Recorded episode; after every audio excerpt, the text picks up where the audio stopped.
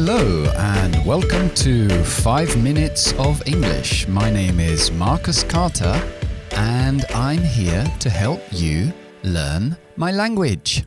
Ok, so hoy vamos a continuar con los condicionales. Hemos visto el tipo 1, tipo 2 y vamos a ver el tipo 3. También hemos visto cómo formamos las inversiones con los dos ah, primeros tipos de condicionales. Refrescamos un poco la memoria. Tipo 1 lo formamos con el presente simple o futuro. If you go to England, you will see Big Ben.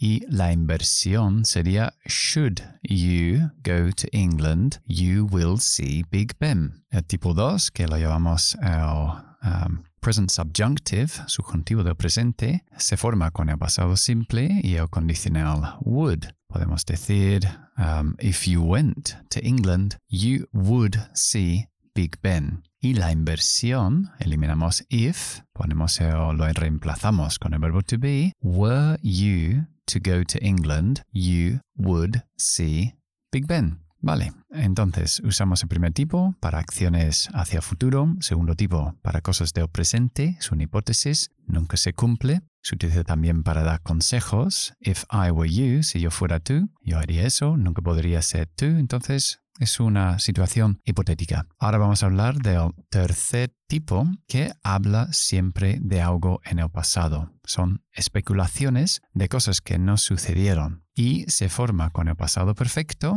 y siempre utilizamos el participio después de los perfectos y en la segunda parte de la condicional usamos el condicional perfecto. Pasado perfecto es had y el condicional perfecto es would have más otro participio. Bien, entonces si usamos el mismo ejemplo que primer tipo y el segundo tipo, sería if I had gone to London, si yo hubiera ido a Londres, I would have seen, yo hubiera visto o habría visto Big Ben, por ejemplo. If I had gone to London, I would have seen Big Ben. Claro, podemos hacer también la inversión para complicarlo un poco más y que sea un poco más, poco más formal. Y en lugar de utilizar if, lo sustituimos por el pasado perfecto, por had. Y decimos, had I gone de haberme ido a Londres. Had I gone to London, si hubiera ido a Londres, I would have seen